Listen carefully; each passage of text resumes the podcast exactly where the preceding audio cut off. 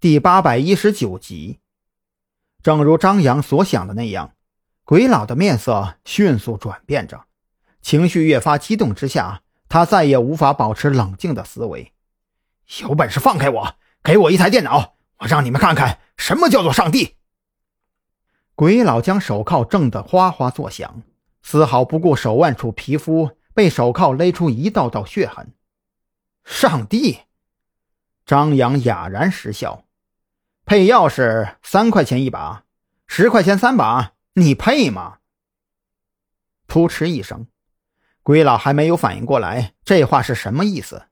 站在一边的赵军和许志伟却是忍不住笑了起来，甚至那名正在调配麻醉剂的医生也面色复杂起来。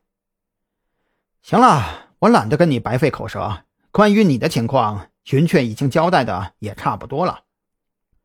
张扬悠哉悠哉地点了根烟，一副无论你说还是不说，对我而言并没有任何影响的模样。事实上，三个小时之后，黑狼也会进来陪你。之所以对你进行突击审讯，完全是因为这三个小时里面实在没有事情可做，索性就拿你出来打发时间喽。听到张扬这番话。鬼老还没做出反应，那名医生却是愣住了。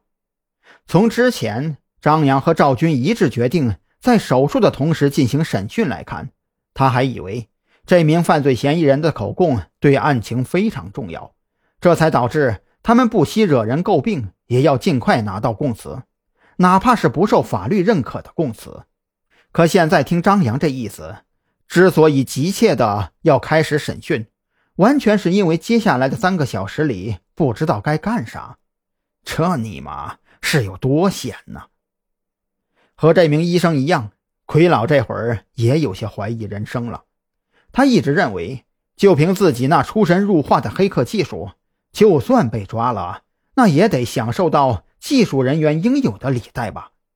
可张扬的话呢，却像是无情的刀子，将他那不切实际的幻想直接剖开。就在鬼老怀疑人生的时候，医生的手术准备也已经完成了。在得到张扬和赵军的准许之后，他走到鬼老跟前，动作麻利的开始注射局部麻醉剂。哎，你能不能轻点啊？鬼老感觉到肩膀传来刺痛，下意识的扭动身体想要去躲避，却被张扬一把按在了椅子上，只能用嚎叫来表达抗议。别嚷嚷！你要是不乐意动手术也行，直接消毒然后缝合。以后但凡刮风下雨的，你这肩膀可就是活的天气预报了。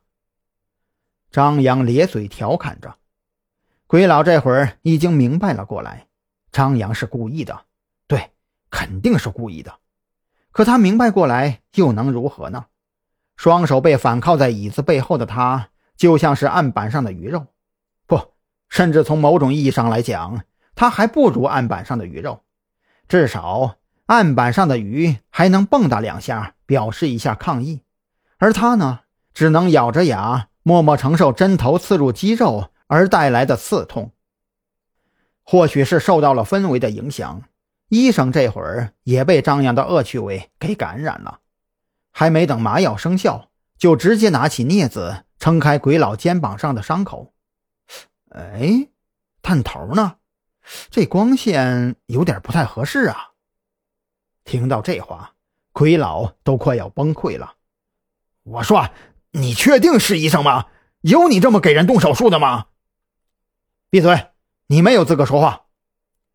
医生冷笑着拿起止血钳，将正在出血的毛细血管给夹住，回头看向张扬：“有强光手电吗？麻烦照个亮。”此时的鬼老已经不知道该说些什么了，他只能强迫自己不去想、不去听，默默的承受着伤口处传来的阵阵剧痛，直到他听到弹头跌落在金属托盘里发出的叮当声，这才长出了一口气。